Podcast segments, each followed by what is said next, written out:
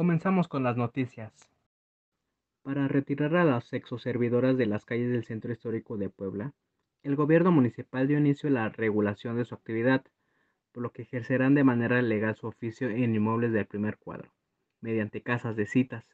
Jorge Cruz Lepe, secretario de Gobernación, admitió que hay espacios donde se realizarán estas prácticas, pero sin los permisos debidos, por lo que el área de normatividades es la que se encargará de regularlas con base en un marco jurídico.